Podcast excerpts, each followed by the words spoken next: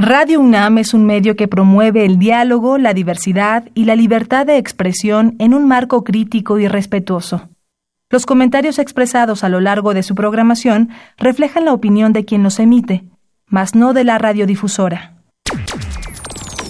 Esto es tiempo de análisis. Esto es tiempo de análisis. Una coproducción de Radio UNAM y la Facultad de Ciencias Políticas y Sociales. Tiempo de análisis. Política debate, cultura, sociedad, economía, periodismo, movimientos sociales. Opina, debate, discute, analiza. Tiempo de análisis. Un espacio donde con tu voz construyes el debate.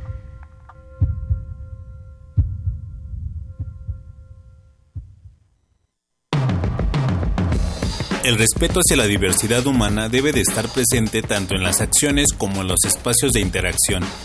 En la actualidad, según datos del Consejo para Prevenir y Eliminar la Discriminación, los grupos que sufren mayor discriminación en la Ciudad de México son la comunidad indígena, la comunidad LGBTIQ, las personas de piel morena y las personas con discapacidades.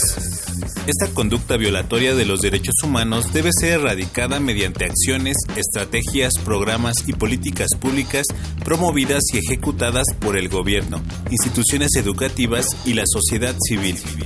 A pesar de que existen proyectos como el Programa Nacional de Igualdad y No Discriminación y el Programa para Prevenir y Eliminar la Discriminación en la Ciudad de México, en la realidad, tanto en la capital como en los demás estados que conforman la República, se sigue reproduciendo y normalizando la exclusión de personas. Esto limita sus derechos, bienestar y acceso a espacios públicos. Por esta razón, el Laboratorio Nacional de Diversidades y la Dirección General de Atención a la Comunidad de la UNAM convocaron el 21 de mayo pasado al concurso Baños Incluyentes, un espacio para todas las diversidades. Los proyectos se presentarán del 15 al 26 de octubre. En este concurso se pretende lograr un trabajo interdisciplinario para la creación de espacios en donde estén presentes la visión de género, de derechos humanos y ecológicos. Los grupos participantes estuvieron conformados por personal académico y estudiantes de la UNAM de carreras como diseño, arquitectura, comunicación, ecología, psicología, sociología, entre otras, además de constituirse por tres disciplinas o más, por una persona con diversidad funcional y una persona con diversidad genérica. Cualquier persona debe poder usar los baños. Para esto se debe reflejar en el modelo y diseño de estos espacios los siguientes conceptos. Cuidados, seguridad, movilidad personal, accesibilidad, comodidad, diseño universal, respeto y perspectiva de género, capacidades diferenciales y de derechos humanos. Con la creación de estos espacios habrá un avance para todos los que conforman la comunidad universitaria. Mi nombre es Ociel Segundo y es momento de un tiempo de análisis.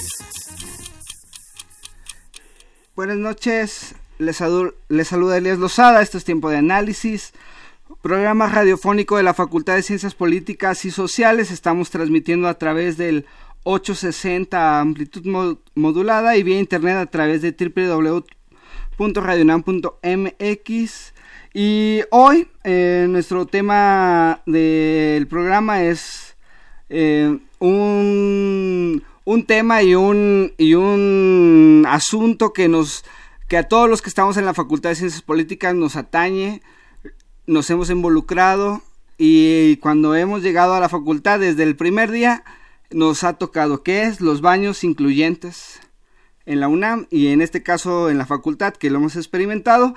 Y para hablar del tema está, está con nosotros la maestra Claudia Peña. Muchas gracias. Hola también está por teléfono la doctora Sara Villanueva. Hola, buenas noches. Muchas gracias, Sara. Y también está aquí en cabina la maestra Adriana Segovia. Hola, ¿qué tal? Y eh, la doctora Siobhan. Hola. Siobhan Guerrero. Muchas, eh, Muchas gracias, Siobhan, doctora, doctora, que nos acompañan es un tema que a veces cuando mm, hace no hace hace unas horas cuando lo platicamos con los alumnos de la facultad era así, ah, van a hablar de los baños de la facultad, claro, porque hay una idea, no solo de los baños de la facultad, sino es una idea que eh, nos, nos nos ha invadido en, desde, desde hace mucho tiempo en cuanto a qué es lo que podemos reflejar en la facultad exactamente en este tema, que es un baño incluyente, que es una sociedad incluyente, una facultad incluyente. Y bueno, doctora Claudia, eh, empezamos. A veces cuando, y yo lo voy a decir como de, de viva voz, a veces cuando empezamos a, a llegar a la, a la facultad, a la UNAM, no estamos exactamente en consonancia a esta idea, a la, a la inclusión, no por el baño, sino por la inclusión de, y, y, el, y quisiera empezar por el contexto. La inclusión, ¿cuál es la el primer acercamiento o descripción a, a este concepto que es la inclusión para después meternos a lo que es la facultad. Sí, a mí me, me gustaría comentar que para entender el concepto de inclusión es, fácil si nosotros lo pensamos desde la discriminación. ¿no? Eh, cuando nosotros negamos el acceso a participar a alguna persona en las mismas condiciones que las otras, estamos discriminando. Sin embargo, cuando nosotros incluimos, pensamos en todos y todas. Y entonces los servicios que se dan es para todos y todas, eh, las mismas construcciones, el programa, en fin, ¿no? Una característica que tiene nuestra universidad es la diversidad que hay en ella. Entonces, pensar en la inclusión es pensar en que todo esté pensado para esa diversidad que tenemos en nuestra casa de estudios. Eh, maestra Adriana, y ahorita vamos a ir con la maestra Sara, que está vía telefónica. Cuando un estudiante de la Facultad de Ciencias Políticas, en este caso, llega a los 18 años, y en algunos casos 17, como fue mi experiencia, eh, y llega a, encontrarse este tema a veces en, en los letreros como del baño, ¿no? Y uno llega a estudiar y a querer hacer muchas cosas. Pero una de la educa una parte de, en principio de la educación que llegamos a tener es esto.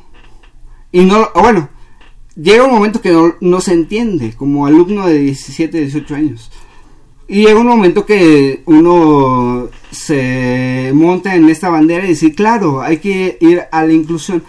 El por qué es cuando uno llega de una educación, mmm, vamos a, a, a, tomarlo como una educación normal o una educación promedio, y llega a la facultad, y cuando llega a entender o a, a ver los letreros o el discurso de, de la inclusión,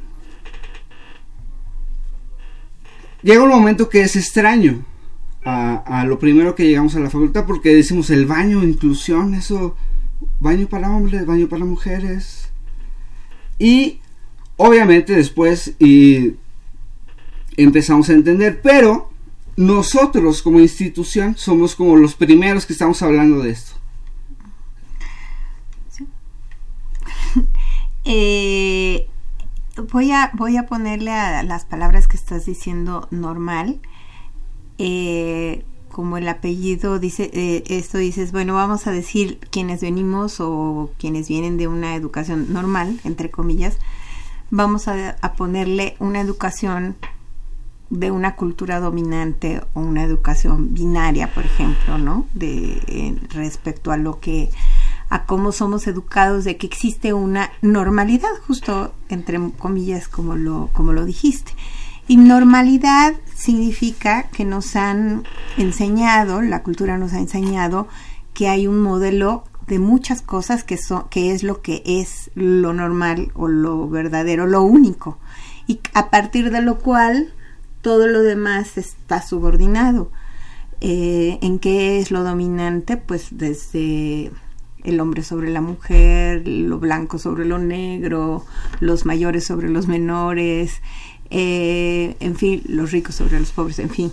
Este, y esto, esto es, eso, es, eso forma parte de una cultura que, que, que domina y que cuando llegas a la facultad dices y que, y que hay como un desafío a esta, a esta idea de la, de la normalidad o de lo dominante, eh, pues desde luego, si ese es como tu primer enfrentamiento a un reto o desafío a, que el mundo no es, no es, o sea, si bien eh, se nos ha enseñado que hay cosas que dominan, no significa que sean las normales, las predominantes o las únicas que tienen que estar eh, rodeadas de privilegios, que ese es el, es el problema de, de, lo dominante que junto con eso viene una serie de privilegios que se dan por sentados y todos los demás pues que se adapten, ¿no? Sí, ese, eh, cuando a mí me plantearon el tema y dije, ah, no, clarísimo que sí, porque en algún momento dentro de la facultad y fuera de la facultad, por ejemplo, en museos o en espacios públicos, en México eh, es muy común el baño de mujeres, el baño de hombres, pero a mí en algún momento, mm, hace algún tiempo, me tocó estar la primera vez en un baño mixto en Ámsterdam, en, Holanda. Y, entendí como lo primero de decir, ah, no es que seas hombre o mujer, sino que es una necesidad fisiológica de ir al baño. Cuando yo regreso a la Ciudad de México, a la facultad, o a la Ciudad de México, o sea, no puedo, no es compatible la forma en, en cómo yo vi en ese momento determinado de Ámsterdam, en algún momento, de que todo el mundo iba al baño sin importar el mismo baño si era hombre o mujer, ¿no? Y ahí, y desde ahí, de mi desde mi humilde opinión, fue que estábamos como un paso atrás a lo mejor en algunas sociedades. O un paso atrás de forma de que algunas sociedades eh, pensaban o situaban esta em, coyuntura de la de ir al baño si eres hombre o mujer no hay problema y aquí es si eres baño tú eres hombre tú eres mujer y estamos rompiendo o estamos tratando de romper con eso de decir es indistinto, ¿no? Pero, eh, y a mí me queda bien claro que eso es muy difícil en la, en la forma en cómo piensa la sociedad mexicana, porque cuando tú vas a cualquier lugar, a cualquier lugar, el segmento mujer-hombre es como muy pragmático, muy distanciado, y aquí lo hemos tocado en algunos programas, el hecho de situarnos, ¿no? Como, como personas que no necesariamente estamos eh, pensando como los padres, los abuelos, en cuanto a, en este caso, los baños, si es hombre o mujer. Tenemos también aquí en la, en la línea telefónica a la doctora Sara Villanueva, para hablar exactamente de lo que está pasando y lo que estamos pensando y lo que estamos procesando en la facultad. Eh, doctora, buenas noches. Hola. Antes que nada mencionar que no soy doctora, tampoco tengo tantos títulos. Ah. ah pero eh, bueno, soy arquitecta, eso sí. Ok. Este, mencionaste algo bien interesante, ¿no? O sea, da igual si eres hombre o mujer, puedes usar los baños. Ahora, ¿qué pasa si vienes en una silla de ruedas? Ok. ¿No? Seas hombre o seas mujer. Si vienes en una silla de ruedas, tienes ciertos requerimientos que aunque se ha hablado mucho de ellos y se hace un intento y son parte del reglamento de construcciones, se está tomando una población muestra dentro de la discapacidad que no está reflejando todas las necesidades que llegan a haber. ¿No? Y que muchas veces tratando de ayudar para unos están empeorándolo para otros. A mí, por ejemplo, me sucede que si voy a los baños adaptados que tienen el excusado más alto para que sea más fácil el traslado de la silla al excusado, yo me caigo porque para mí más alto significa que no tengo el piso y no me puedo sostener. Entonces, hay que pensar también en estrategias de diseño que permitan la funcionalidad para cuerpos diversos, no solamente para diversidades sexogenéricas, sino también para diversidades corpóreas, ¿no? Porque digo, incluso pensar en niños o en adultos mayores en un momento dado. Exacto, bueno, es ahí donde entramos a, y lo digo de forma personal cuando me tocan estos temas, es decir, a veces pensamos, y cuando vemos las rampas de la facultad y todo, que estamos siendo eh, incluyentes, pero a veces no sabemos qué tanto nos falta todavía, y eso es algo que, eh, bueno, al menos en la facultad se está hablando. Doctora Chauvin, Chauvin. Eh, mira, nada más eh, contarte, el proyecto de baños incluyentes que estamos impulsando desde el Laboratorio Nacional Diversidades es un proyecto en muchos ejes. Eh, hay un eje que sí es un eje de diseño, pero no solamente. También hay un eje que tiene que ver con cómo simbólicamente se entiende un espacio como es un baño. Eh, y déjame decirte por qué. Parte del problema que hemos tenido eh, en la UNAM con los baños mixtos es que no son baños seguros. Eh, no son baños seguros ni para mujeres ni para otro tipo de corporalidades, no solo en lo sexogenérico, sino corporalidades que de alguna manera sufran alguna clase de estigmatización. El, proyecto de baños eh, incluyentes, por tanto, no solo tiene que pensarse para corporalidades, digamos, sexogenéricas o en el eje sexogenérico o en el eje, digamos, de diversidad funcional o discapacidad, sino tiene que ser un, intento por pensar todos los tipos de personas que confluyen en un baño y los distintos desafíos que enfrentan. Eh, y esto es un ejercicio también de imaginación política, de alguna manera, porque te obliga a imaginar la, diversidad o las diversidades precisamente de usuarias y usuarios que vas a tener. Eh, tenemos quizás la, la, fijación con pensar en lo sexogenérico o en algunas formas de diversidad funcional, desatendiendo otras. Lo que queremos hacer eh, es construir baños que sean incluyentes, por ejemplo, también en diversidad funcional, en diversidad familiar. Diversidad familiar tiene que ver con que si tú tienes un baño donde los cambiapañales siempre están en el baño de hombres, que digan los baños de mujeres, entonces los papás no pueden cambiar, por ejemplo, los pañales de, de sus hijos o hijas, eh, que no pueden acompañar eh, a, sus, a sus hijas al baño, ¿no? Entonces, un baño tiene que incluir también diversidades familiares, diversidades etarias, eh, diversidades de talla corporal, porque ya lo decía Sara, no todos los cuerpos tienen la misma estatura, la misma complexión, el mismo tamaño. Entonces, un baño incluyente tiene que tener un diseño, pero también tiene que tener un relato que acompañe a ese diseño y que haga que ese espacio no solo sea funcional para todos los cuerpos, sino que sea seguro sea un espacio de respeto que nos enseñe además a cohabitar un espacio. Y este es quizás paradójicamente el mayor reto. No, no, no minimizo el reto arquitectónico, pero el reto de crear un espacio seguro y donde aprendamos a, estar distintas corporalidades no es nada menor. Maestra Adriana, eh, eh, el testimonio ahora aún eh, y lo que hemos o yo yo yo lo puedo suscribir en cuanto a la facultad a lo mejor nos lleva a decir híjole desde la Facultad de Ciencias Políticas tenemos que abordar este tema porque si no es desde este tema o si no es desde aquí o si no es desde porque estamos escuchando estas voces, no sabemos quién podría abordar este tema.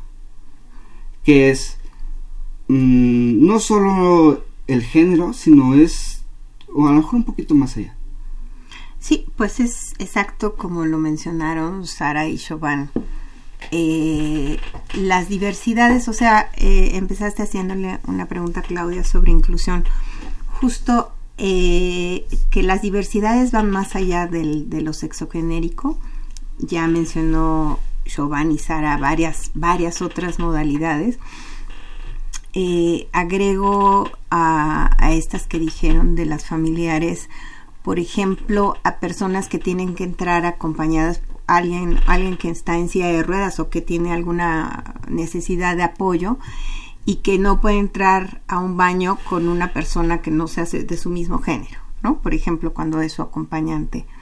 Entonces, es, es muy complejo toda, toda la, la, variedad de, eh, de, circunstancias que quedan excluidas de un baño que no, que no considera la diversidad. Y el baño, pues es simplemente un, un ejemplo, ¿no? Pero es, es un ejemplo de la exclusión en la sociedad en general. Ahora, eh, me, me, dices eh, que si no lo, que si no se hace en este espacio, si no se piensa ahí, ¿dónde más se pensaría? Primero, también hago, hago alusión al concurso del que está hablando Chauvin, que se, que están organizando en la UNAM de GACO, Laboratorio Nacional de Diversidades, y varias instancias que se, que se están sumando, la Facultad de Ciencias Políticas entre ellas, que ha puesto en este concurso lo que le estamos llamando un espacio modelo. O sea, ha otorgado un espacio para que los proyectos que se están, que se, que este, que quieren concursar eh, vayan y piensen en ese espacio particular, hay otros seis espacios en, la, en la universidad, lo piensen en un espacio concreto. Entonces, sí, eh, digamos, las instancias que se han sumado, cada una tiene una particularidad de, de por qué se ha sumado. Y efectivamente, pues, ciencias políticas es un lugar donde se está pensando la realidad. Eh, social y el tema de bueno, valores, prejuicios, inclusión, exclusión, la, la parte política, social, pues es la, la, la, la, pues uno de los de los de los lugares más importantes donde se está pensando esto en la universidad, pero es un tema de toda la universidad. Y justamente yo creo que haces alusión a una cosa que es contrastante lo que se estudia en un salón o lo que se reflexiona en un salón y en lo que te chocas en un baño o en una comunidad que violenta a otros por no ser, eh, por no pertenecer a ese, a ese modelo dominante. Sí, a mí me gustaría eh, eh, complementar con algunas ideas. En el 2006, eh, México firma la Convención para garantizar los derechos de las personas con discapacidad y ratifica en 2008. La convención trae consigo un concepto que es el diseño universal. El diseño universal justo pensando en esta idea de que lo que se genere sea eh, con eh, para dar respuesta a demandas de colectivos que han sido excluidos históricamente. Me parece que este, esta convocatoria del laboratorio eh, es importante en ese sentido porque es un reto para pensar justamente en el diseño universal. Es multidisciplinario porque el diseño universal no solamente queda en la parte arquitectónica, sino que también cruza eh, con estos simbolismos que tienen cada uno de los espacios. Y entonces nos va a permitir eh, generar de ver de una manera concreta el cómo podemos dar respuesta a la diversidad de la cual somos todos parte utilizando conceptos que ya están que muchos países los respaldan pero que se han quedado atrás en la forma de concretar eh, los compromisos que han adquirido como estados que han firmado esta convención, por ejemplo. Y que tú lo has citado, son, eh, es una convención que necesitamos a lo mejor trasladarnos a, algo externo para entender esto. A mí me tocó en, alguna, en algún momento, por ejemplo, y lo digo eh, meramente como anécdota de ir a un baño en Ámsterdam de hombres y mujeres. Y que no había, bueno, para mí sí hubo en, ese momento como, ah, que eh, un baño de hombres y mujeres. Pero eh, eh, para ellos era un baño de hombres y mujeres era muy como común ahí en, en donde estábamos. Ahora bien, a nuestra forma de pensar, cuando yo regreso después de un tiempo también, en algún momento allá en, en Europa, yo regreso con mis papás y me dicen, no, es que todo eso es eh, como ellos en su forma de pensar, me dicen, eh, todo eso es como ah, el nuevo mundo que no nos toca a nosotros, ¿no? Y yo así de, pues no es que nos toque o no, ya está, o sea, ya está. Y cuando pensamos a veces, y yo me pongo en, en primer lugar, de, en la facultad, estamos a, aptos o preparados para estar en una sociedad donde no tiene ningún problema, por lo menos en la facultad, ningún problema que en el baño haya un hombre o una mujer o alguien eh, que no necesariamente es eh, hombre o mujer, sino que es transgénero o es, no sé, que tiene como algún problema en ir al, baño en teoría de su propia facultad, de su propia escuela, donde estamos estudiando, donde estamos descubriendo nuevas cosas y se siente incómodo. No lo sé, a lo mejor todavía para nosotros, para la facultad, en algún sector o en algunos alumnos o en algún momento ha sido tema de discusión. No sé, maestra Sara, si, si eh, eh, em, hay algún este momento así, o sea, de decir, híjole, nosotros exactamente en ese tema del baño incluyente, la facultad estábamos todavía un poquito lejos.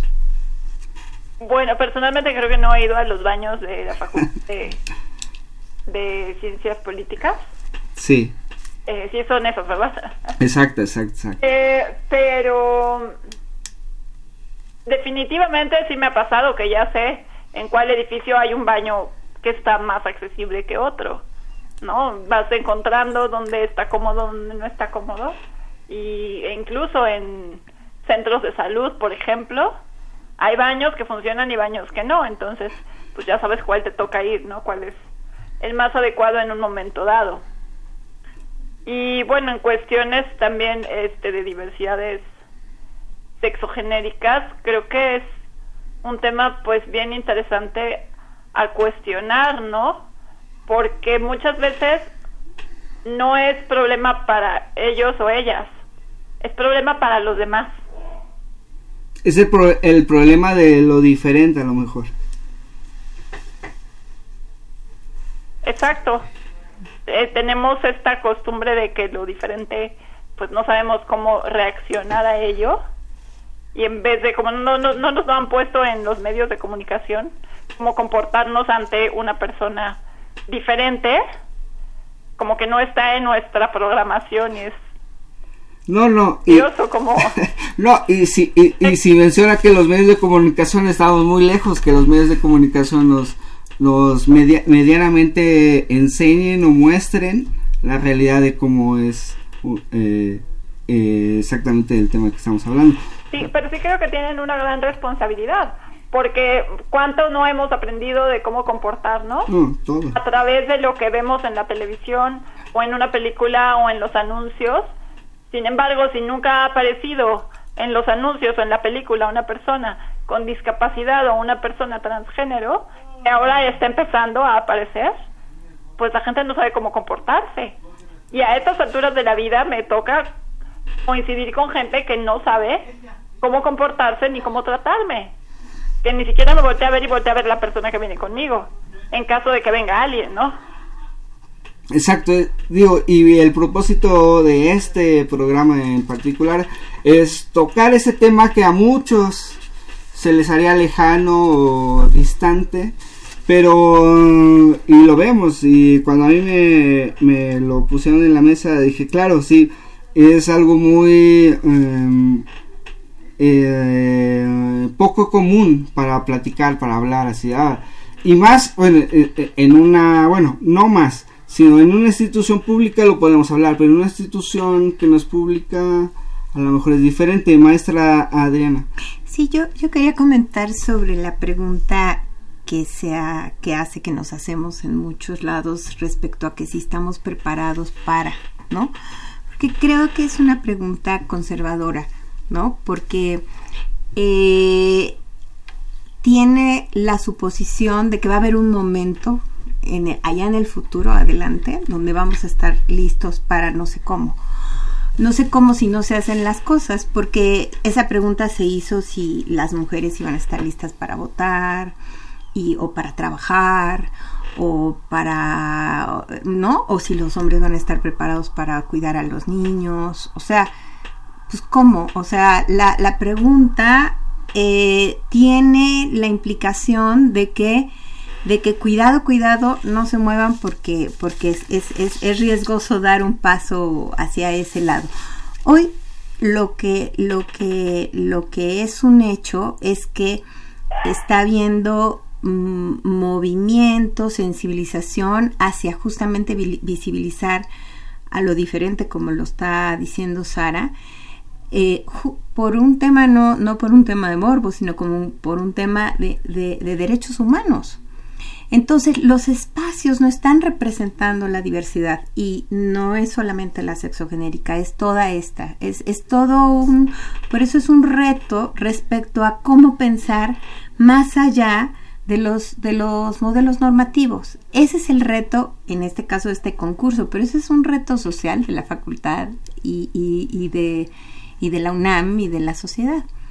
Doctora Chauvin, una pregunta. Este, a veces eh, nosotros no, como estudiantes promedio o profesores promedio, a lo mejor no dimensionamos en el tema de la diversidad, el tema de la inclusión a este aspecto, decir, tener baños incluyentes. Creo que, y, el programa de hoy es un ejemplo, es un paso a lo mejor, o medio paso adelante, de empezar a hablar sobre la inclusión, empezar a hablar sobre que lo que queremos que todo el mundo hable, bueno, pues empecemos a hablar en nuestra institución. Bueno, si tenemos, yo creo que tenemos tres retos. El, reto número uno es el reto de la indiferencia. Cuando empezamos con este proyecto, mucha gente decía, un baño lo único que necesita es eh, agua, jabón y papel de baño.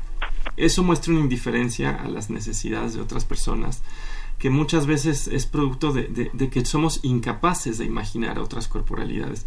Y voy a usar un ejemplo. Decimos diversidad y la gente se obsesiona con diversidad sexogenérica, lo cual muestra que somos incapaces de imaginar diversidades funcionales. Ni siquiera sabemos qué es eso. No podemos imaginar diversidades corporales, tampoco sabemos qué es eso. Y cuando hablamos de diversidades sexogenéricas no tenemos ni idea tampoco de qué está más allá de la sopa de letras.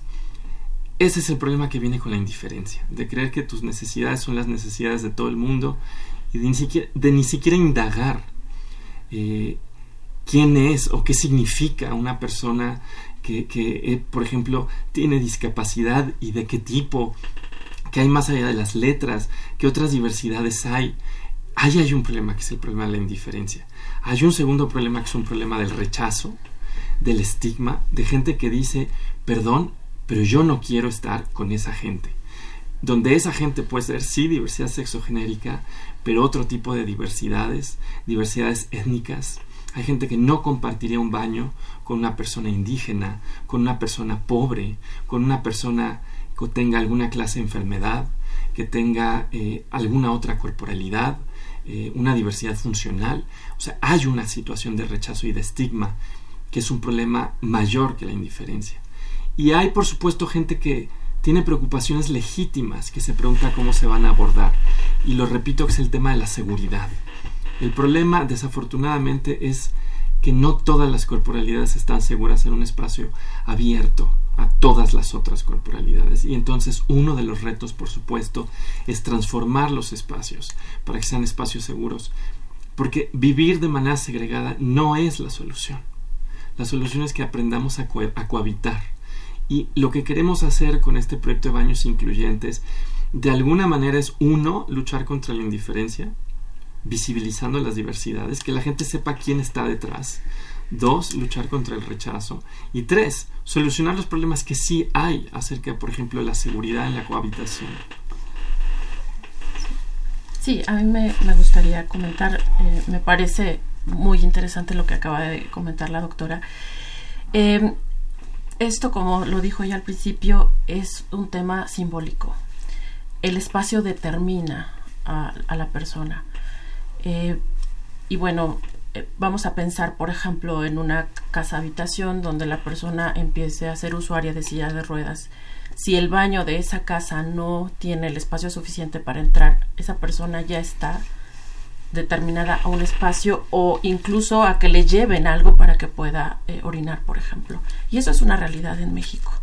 Eh, si nosotros vemos esto como este baño, que es el baño modelo, sí creo que es muy importante que veamos lo que se puede eh, ver a futuro en esta idea de que nosotros nos aceptemos que no tenemos por qué eh, pensar en el otro como el que debe de hacer lo que yo creo y debe de vestir y debe de pensar como yo pienso, sino que esto nos va a llevar también a que entremos al respeto, al reconocimiento del otro y esta respuesta social que sea contraria a la respuesta social que hay con el estigma. Cuando hay estigma, la respuesta social es rechazo. Cuando hay una aceptación, entonces la respuesta social será diferente. Y bueno, no olvidemos que hace pocos días eh, salió la encuesta sobre discriminación y seguimos en estos niveles tremendos donde discriminamos a las mujeres, a la persona indígena, a la eh, persona con una diversidad sexual. ¿Qué, ¿Qué, está pasando entonces? ¿Por qué no hemos logrado avanzar qué hace falta, qué proyectos hacen falta que nos muevan para ver que las cosas sí se pueden hacer de una forma diferente. No, y ahí me toca relatar antes de ir a la primera pausa del programa de cuando transforman ciertos baños de la facultad, eh, estamos hablando del edificio A, del edificio B, no solo es el hecho, y, es algo muy tonto a lo mejor, pero ah, voy llegando a la facultad, me estaciono rápido, voy a, la clase y antes necesito pasar al baño, ¿no? Pero nos damos cuenta, y bueno, y ahorita ya con las transformaciones en la facultad, de que el baño es incluyente, porque el baño no está en el segundo piso, sino que está en el primero, hay una rampa para eh, los, que los que pueden llegar en silla de ruedas, pero eso en la comunidad Facultad Ciencias Políticas o en la comunidad UNAM todavía estamos como muy, no sé si muy lejos, pero todavía estamos lejos de, de asimilar, de decir, bueno, este baño o este espacio debe ser así porque no solo soy yo. Y apenas, y, estamos hablando de la, de, de la comunidad UNAM, no de cuántas plazas y cuántos eh, lugares públicos y no públicos podrían estar así. Vamos a ir a nuestra primera pausa de Políticas Invita. Esta semana hemos tenido mucha actividad, eh, coloquios y invitaciones. Pero seguimos hablando sobre los baños incluyentes, no solo en la facultad, que queremos instalarlos, no solo en la facultad, sino en la UNAM, y hablar sobre por qué un espacio público debe tener un, baño incluyente.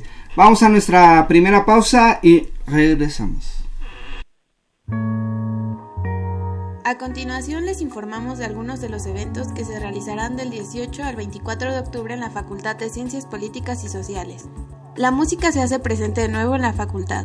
Asiste este jueves 17 de octubre al ensayo de la Orquesta del Instituto de la Juventud en el Auditorio Ricardo Flores Magón de 3 a 7 de la tarde. ¿Egresaste de la carrera de sociología pero aún no te titulas? Te invitamos al foro ¿Por qué no me titulo? Los retos y las debilidades en las formas de titulación en sociología, el viernes 18 de octubre en el auditorio Pablo González Casanova de 1 a 3 de la tarde. Después, de 4 a 7 de la tarde, en el mismo auditorio, asista a la charla con los pueblos de Atenco, hashtag Yo Prefiero el Lago, donde se analizarán las consecuencias ecológicas y económicas de la construcción del nuevo aeropuerto internacional de la Ciudad de México en el municipio de Texcoco. Para finalizar la semana, te invitamos este 19 de octubre a ver la obra de teatro Insomnes, en el Auditorio Ricardo Flores Magón a la una de la tarde. Y si el cine es lo tuyo, acude al Cineclub Filmelátero con la proyección La Jaula de Oro a la una de la tarde en la sala Lucio Mendieta y Núñez. El lunes 22 de octubre se presentará el coloquio Política y Gobierno en el sexenio de Enrique Peña Nieto, un balance de la gestión 2012-2018, en la sala Lucio Mendieta y Núñez de 9 de la mañana a 3 de la tarde.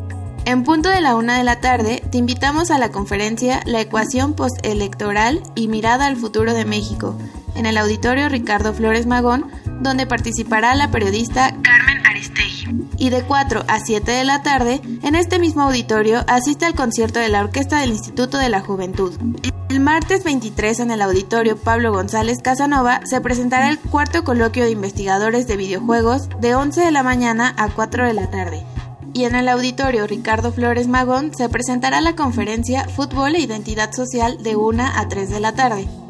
El miércoles 24 te invitamos al ciclo de conferencias Diosas, Dioses y Naturaleza que organiza la doctora Blanca Solares. La conferencia La naturaleza en la pintura de Zen de Kenji Yoshida se llevará a cabo en el auditorio Pablo González Casanova de 11 a 1 de la tarde y de 4 a 6 de la tarde asiste a la mesa redonda de colonialidad y diálogo interreligioso. Estos son solo algunos de los eventos que se realizarán. Pueden checar el calendario completo en nuestra página en www.políticas.unam.mx. La entrada es libre en todos los eventos, foros y conciertos. Mi nombre es Viridiana García. Continúa escuchando Tiempo de Análisis.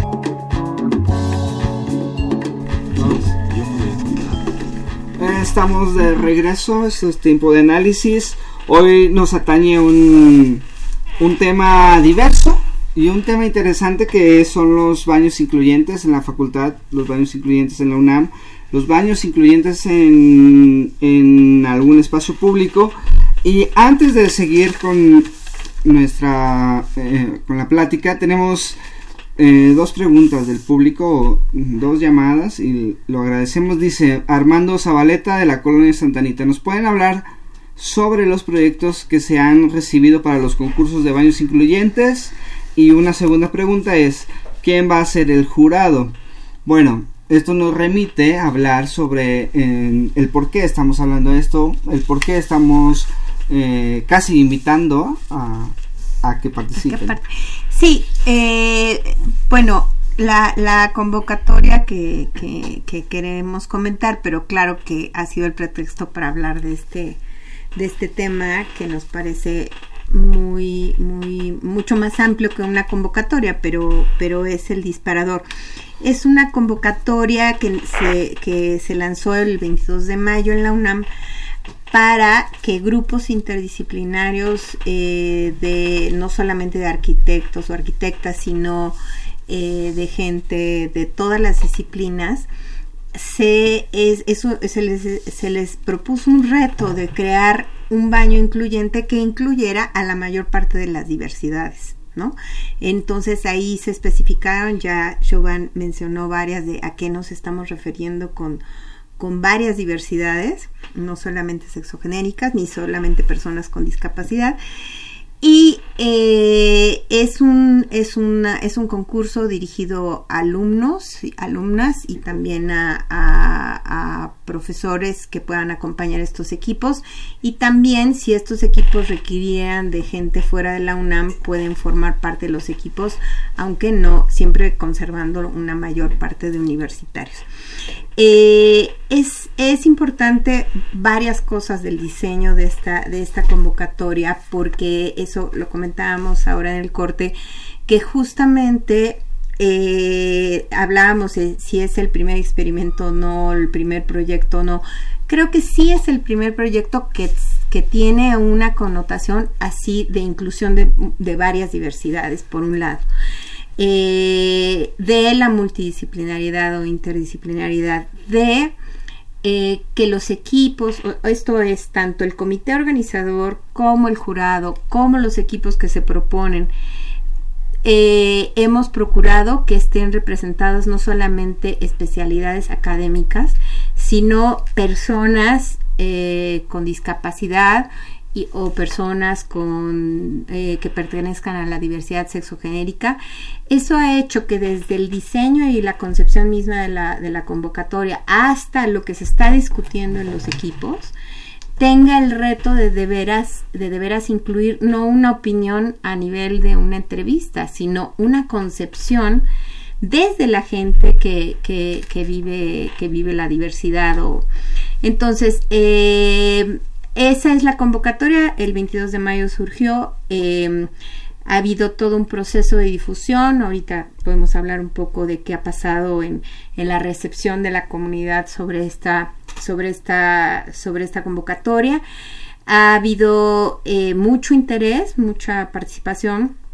Eh, eh, desafortunadamente ya estamos en las dos semanas de entrega de los trabajos, que empezó este lunes y termina el viernes de la siguiente semana pero no está de más que entren a la página del Laboratorio Nacional Diversidades a echarle ojo a la convocatoria, no solamente porque, porque creo que la convocatoria misma es un documento eh, de reflexión eh, y nada más termino diciendo que eh, contestando a la pregunta de quiénes forman parte del, jurado, solamente quiero decir que forman parte, hay personas con discapacidad, personas que pertenecen a la, a la diversidad sexogenérica, que están representadas también eh, diferentes especialidades y solamente enumero que también las entidades o eh, instancias que están representadas por ahora en el jurado tiene que ver con esta inter y multidisciplinaridad, la Escuela de Trabajo Social,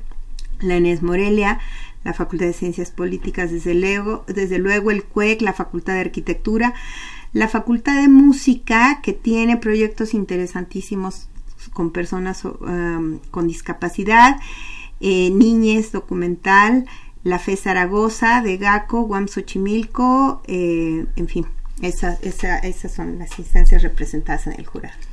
Eh, mm, digo, vamos con la maestra Sara que nos, que nos está atendiendo en la línea telefónica. Cuando escuchamos eh, todo lo que nos ha explicado la maestra Adriana en cuanto a la UNAM, en cuanto a la facultad, en cuanto a los programas, se, ¿qué tanto se puede mm, comparar o alinear a los programas internacionales o si hay algún programa internacional? Bueno, en cuanto a inclusión, creo que vamos bastante atrás comparado con muchos otros países. Em, y es algo que desde hace ratito quería mencionar, ¿no? Ahorita se está haciendo como esta parte desde la teoría, desde vamos a ver las problemáticas reales, vamos a buscar soluciones, pero creo que es solo el inicio, la parte de la propuesta. Es muy importante que después de esto se aproveche todo lo que se pueda, em, pues todo lo que se analice, todas las propuestas que haya, para llevarlo a la realidad. Creo que ahí es en donde nos hemos atrasado como país en general, porque estamos rodeados de, em, bueno, no estamos rodeados, es parte como de nuestra forma de ser de mexicanos, ¿no? Tenemos un montón de planes, un montón de ideas grandísimas y no sabemos aterrizarlas. Y es súper importante que aprendamos y que exijamos que se apliquen las cosas para que pues deje de ser una teoría. Exacto, doctora Chauvin. Ah, perdón, perdón.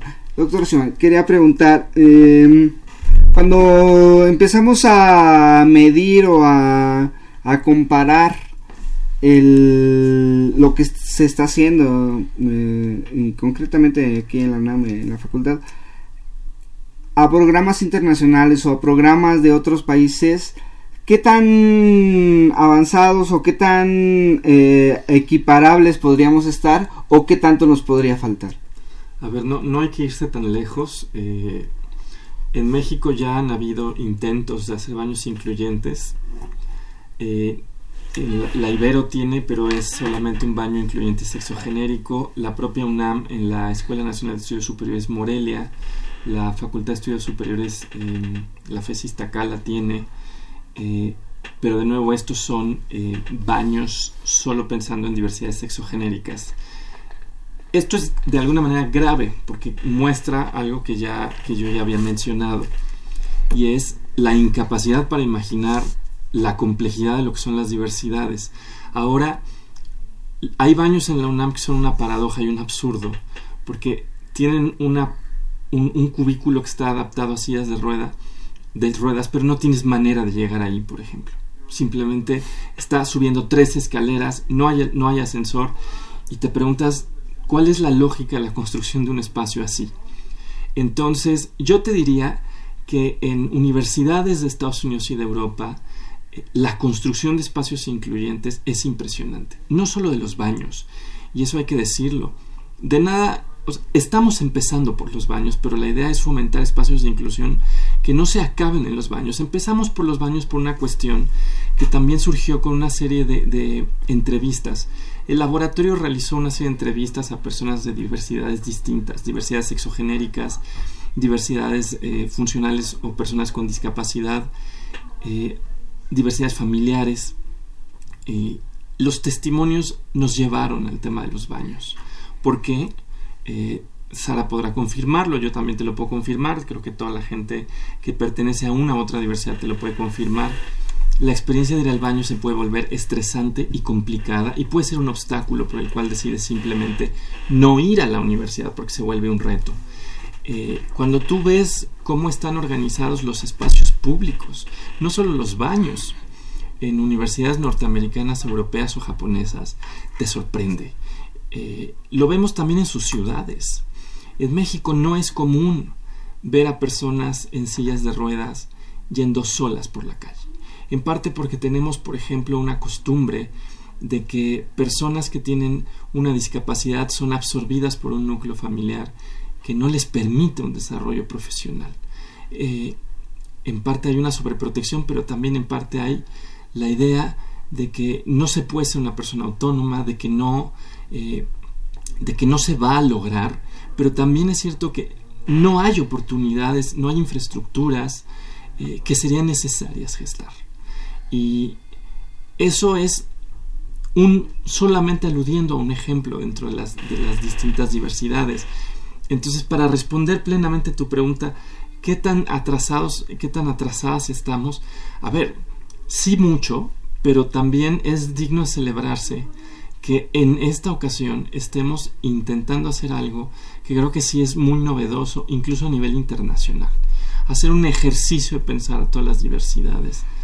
Eh, y no solo digamos a las más, a las, a las más tratadas, eh, a las políticamente más visibles, sino tratar incluso de, de, pensar nuevas diversidades, con nuevas necesidades, con nuevas exigencias.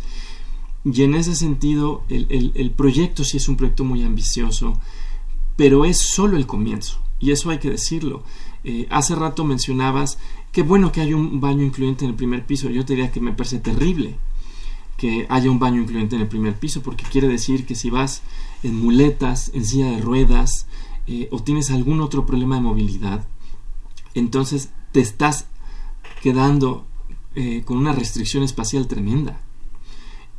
Los baños incluyentes no pueden estar como pasó por ejemplo en Iztacala, que estaban al final del campus, porque entonces ese es un baño que te hace la vida imposible. La idea de un espacio incluyente es que te permita hacer la vida de la manera más eficiente posible, como todos los demás cuerpos. Eh, y no, no puedes tener solamente uno pensando que eso ha solucionado todos los problemas, porque las personas se mueven a través de todo el espacio. Si solo hay un baño, eh, entonces has resuelto una mínima parte del problema.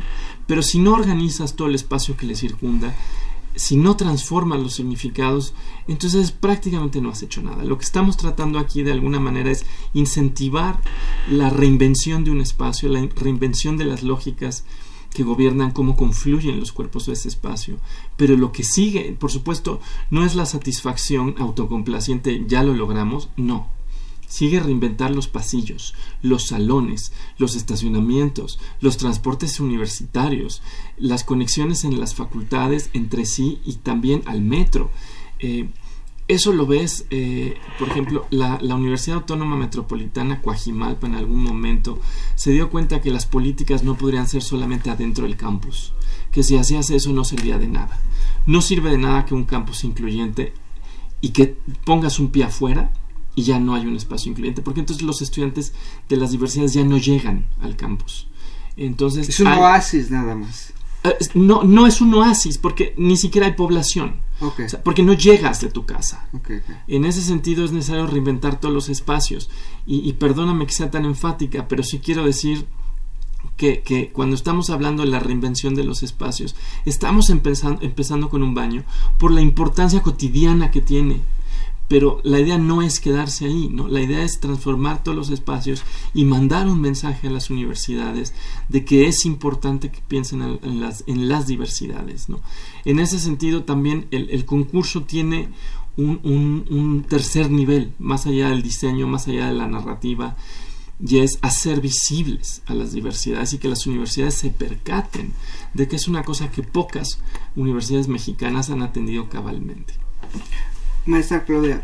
Sí, sí, yo eh, comentaría que este ejercicio justo despierta la creatividad para que ésta se oriente a nuevas formas y soluciones, pero además nos va a permitir visibilizar a toda la diversidad, porque no hay que olvidarnos de que también todos somos seres humanos y somos usuarios. Entonces, cuando decimos somos usuarios, quiere decir que nosotros usamos todo lo que nos rodea, ¿no? Entonces, en tanto eso no esté pensado para la diversidad, eso va a seguir siendo excluyente, ¿no? Eh, y sí, me parece que en ocasiones esta indiferencia se da porque no se vive el tema desgraciadamente eh, muchas veces en el caso por ejemplo de la discapacidad solo hasta cuando tienes un hijo cuando tienes un familiar alguien muy, muy cercano lo piensas no eh, y esto no debería de ser así eh, cuando se genera un apoyo pensado, por ejemplo, en alguna persona con una necesidad específica, también tenemos que pensar que ese apoyo va a ser benéfico para los demás. Es decir, un baño cómodo va a permitir también que un adulto mayor, que alguien con bastón, que alguien con muletas, una persona de talla baja, qué sé yo, también pueda ser una usuaria de ese servicio, ¿no?